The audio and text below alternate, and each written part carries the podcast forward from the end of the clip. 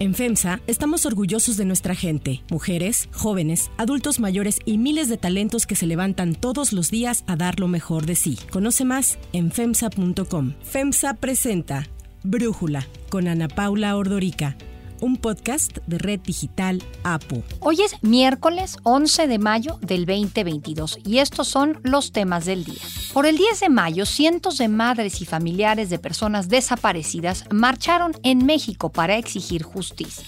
Las campañas electorales para elegir al nuevo presidente de Filipinas terminaron el fin de semana, en donde los resultados preliminares dan el triunfo a Ferdinand Marcos Jr., hijo del dictador que estuvo más de 20 años en el poder.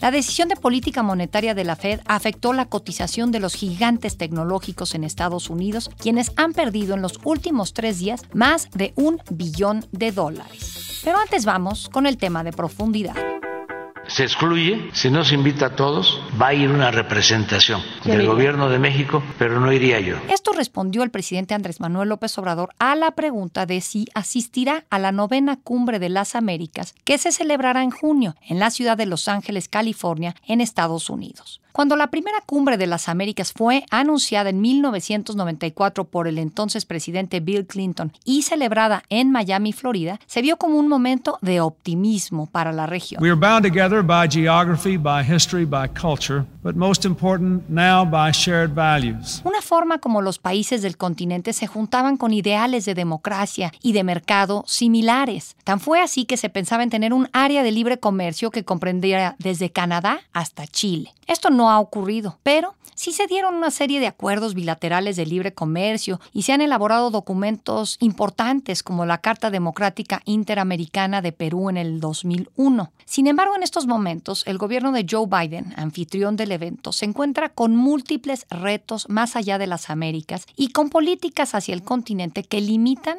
entre la indiferencia y el olvido. Empezando porque varias embajadas están en la región sin sus titulares, incluyendo la representación de Estados Unidos ante la Organización de Estados Americanos. No es de sorprender que esto ha llevado a varios de los liderazgos cuestionables de la región a retar y a confrontar al gobierno de Biden y a las instituciones que promueven la unidad y la democracia de la región. Apenas el 25 de abril pasado, Daniel Ortega expulsó a la OEA de Nicaragua y expropió el edificio de su sede en Managua. Esto llevó a su representante, Arturo McFields Yescas, a remeter en contra de la dictadura de su país. Denunciar la dictadura de mi país no es fácil, pero seguir guardando silencio y defender lo indefendible es imposible. En el caso de Venezuela, el problema es que Estados Unidos reconoce, junto con otros 50 países, a Juan Guaidó como su presidente desde el 2019. Pero ese liderazgo no se ha podido concretar y Nicolás Maduro sigue siendo quien despacha desde el Palacio de Miraflores. Que se levanten todas las sanciones criminales contra la economía venezolana. Y en el caso de Cuba, aun cuando el gobierno de Barack Obama buscó un acercamiento con la isla, Donald Trump revirtió estos esfuerzos, lo que le ayudó de forma importante a ganar Florida con su fuerte comunidad cubanoamericana en 2018 y de nuevo en el 2020. Para Biden, pensar en buscar un nuevo acercamiento con Cuba quedó definitivamente fuera de la escena después de la represión a las manifestaciones exigiendo respeto a los derechos humanos que llevó a la condena de 127 de estos manifestantes del 11 de julio con penas que van de entre 6 a 30 años de cárcel.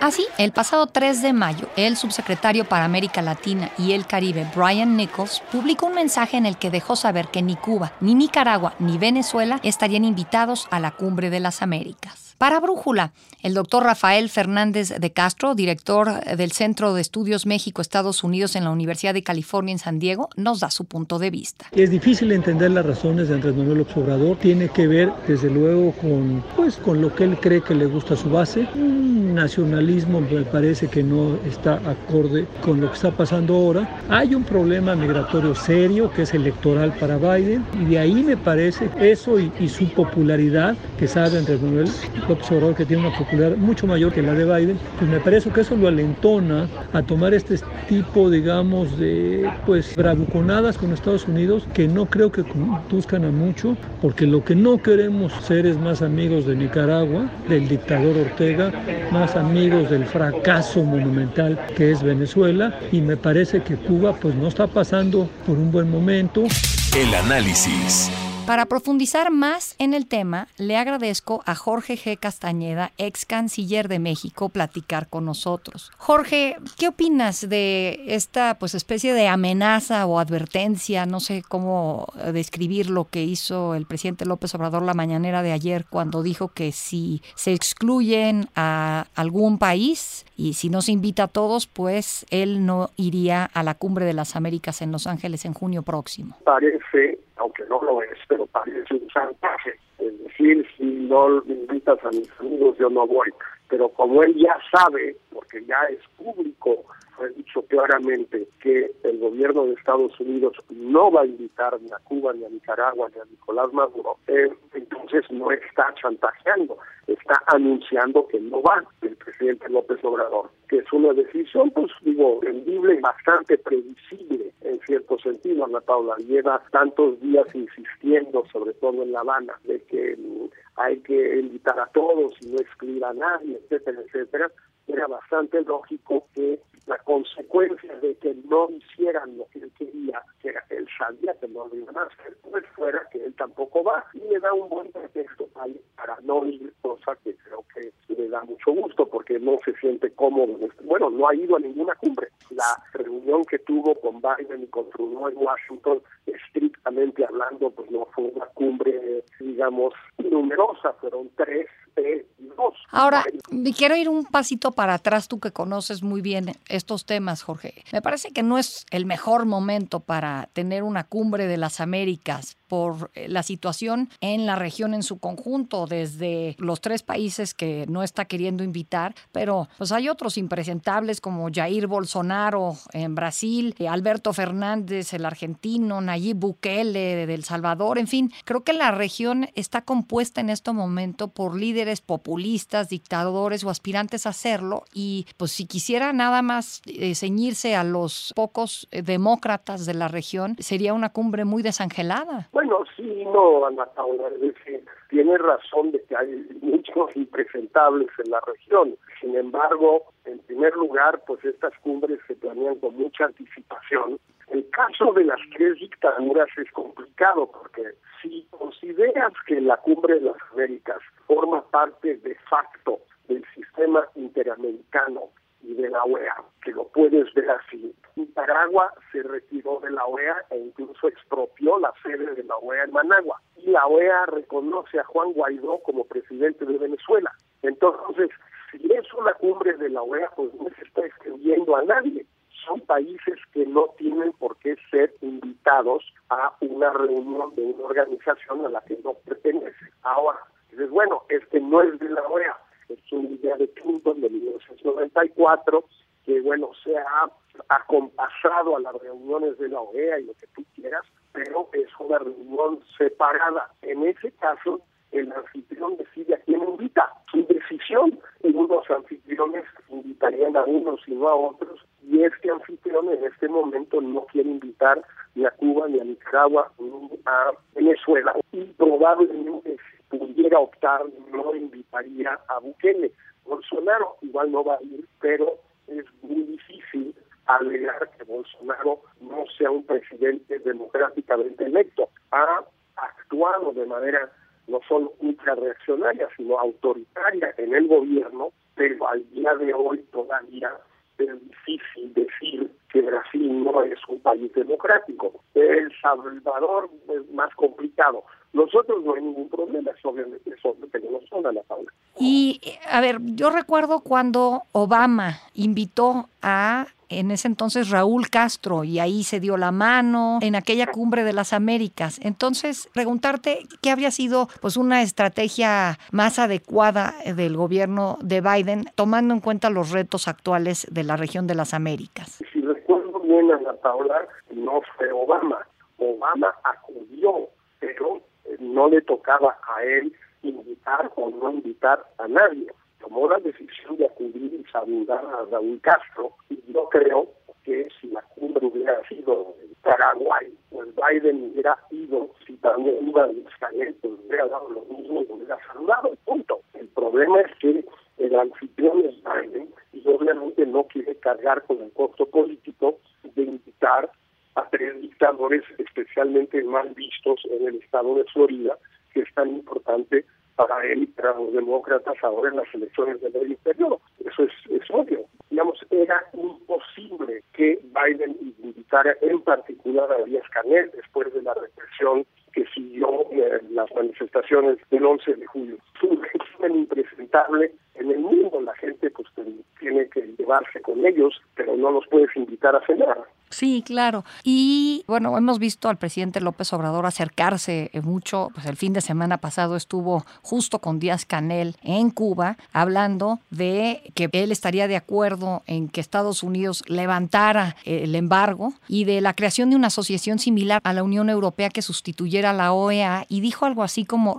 por una que realmente esté preocupada por la democracia y los derechos humanos. Esto dice el fin de semana y luego el día de ayer pues lo vemos en la conferencia mañanera ante una pregunta de una periodista que pues no tiene una larga carrera de periodismo, no se le conoce, pues no sabemos si fue una pregunta sembrada o no, eh, lo lleva al presidente López Obrador a, como tú dices, a anunciar no voy a ir a Los Ángeles. ¿No te preocupa esta postura de México, Jorge? Pues yo creo que Biden está dispuesto a hacerse de la vista gorda lo más posible. Él necesita que López Obrador le haga el trabajo sucio en la frontera sur de México, en la frontera norte de México, y todo lo demás Biden está dispuesto a perdonárselo. Ahora, le están chiflando mucho al tigre o al toro, como prefieras. No hay que chiflarle tanto al toro en las corridas porque luego el toro se enoja. Yo creo que está eh, acercándose López Obrador a la raya donde ya en una de esas sí se enoja Biden. No se ha enojado o si se ha enojado lo ha disimulado muy bien y ha seguido siendo amable, cortés, etcétera, con López Obrador, pero sí se me hace que eh, están acercándose López Obrador y la Cancillería pues a una raya que no sé si convenga acercarse tanto, eh, sobre todo que pase lo que pase en noviembre, Biden va a ser presidente de Estados Unidos eh, hasta que termine López Obrador su periodo. Va a tener que lidiar con él. Pues mira, no sé si sea una gran idea estar antagonizándolo, provocándolo, irritándolo, exasperándolo todos los días. No entiendo muy bien la lógica de hacer eso, sobre todo, insisto, cuando en este caso, pues si se quiere jurídicamente no tiene razón, políticamente no tiene razón y moralmente no tiene razón, porque como le he preguntado a muchos amigos míos de la 4T, eh, debió, hubiera debido Biden invitar a Pinochet. No, pues como crees, es un dictador. Pues, ¿Y estos que son? ¿No son dictadores? Sí, pero increíble que a estas alturas siga siendo un tema de que las dictaduras de izquierda y las dictaduras de derecha se lean con o se vean con distintos anteojos. Pues, vean López Obrador y la 4T y la izquierda mexicana. Ahora, habrá otros gobiernos quizás de América Latina que tampoco acudan a Los Ángeles. Probablemente el de Bolivia, el presidente Luis Arce, no vaya. Eh, no sé Boris si va a ir o no va a ir, no sé, de Chile, no, no, no sé. Eh, pero pues yo no sé si en este momento es una buena idea eh, aguarle la fiesta a Biden. Él necesita un apoyo de la región sobre el tema de Ucrania, seguramente va a ser uno de los temas en la agenda. Y eh, pues yo no sé si los latinoamericanos no se están haciendo un poquito ilusiones de que ya no importa Estados Unidos los necesita y los mandan al diablo o no. Y sobre todo el caso de México, que no es exactamente equiparable al del resto de. Jorge Castañeda, muchísimas gracias por darnos tu análisis y por platicar con nosotros. Si te gusta escuchar Brújula, te invitamos a que te suscribas en tu aplicación favorita o que descargues la aplicación Apo Digital. Es totalmente gratis y si te suscribes será más fácil para ti escucharnos. Además, nos puedes dejar un comentario o calificar el podcast para que sigamos creciendo y mejorando para ti. Hay otras noticias para tomar en cuenta.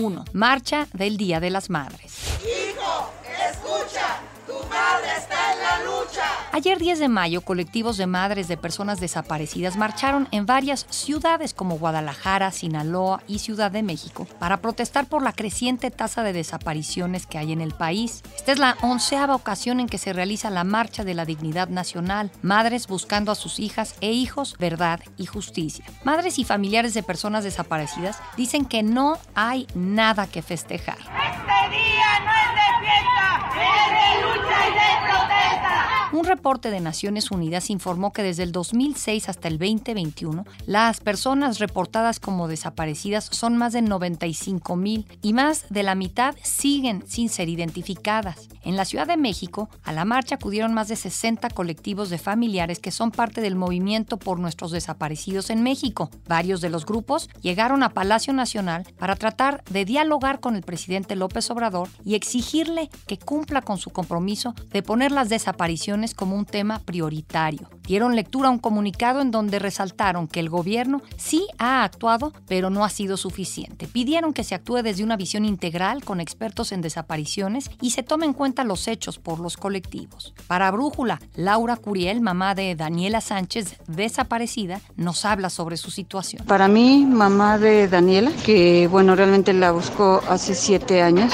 significa nada que celebrar, mucho por luchar, un año más sin ella y que debo de ser fuerte si quiero encontrarla. 2. Elecciones en Filipinas.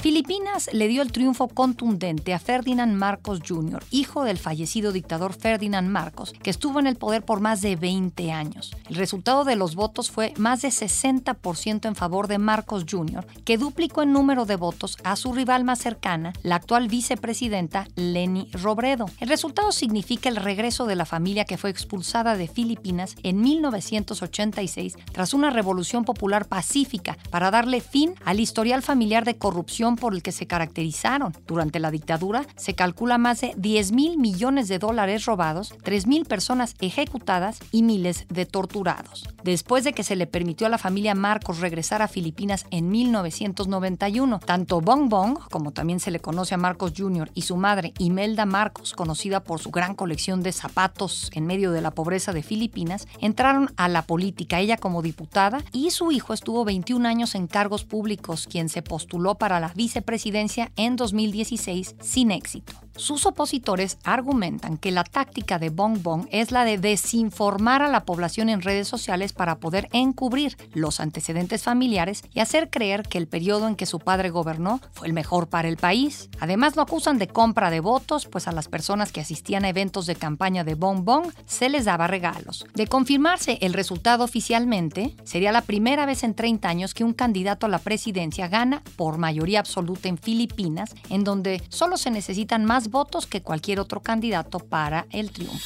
3. Gigantes tecnológicos.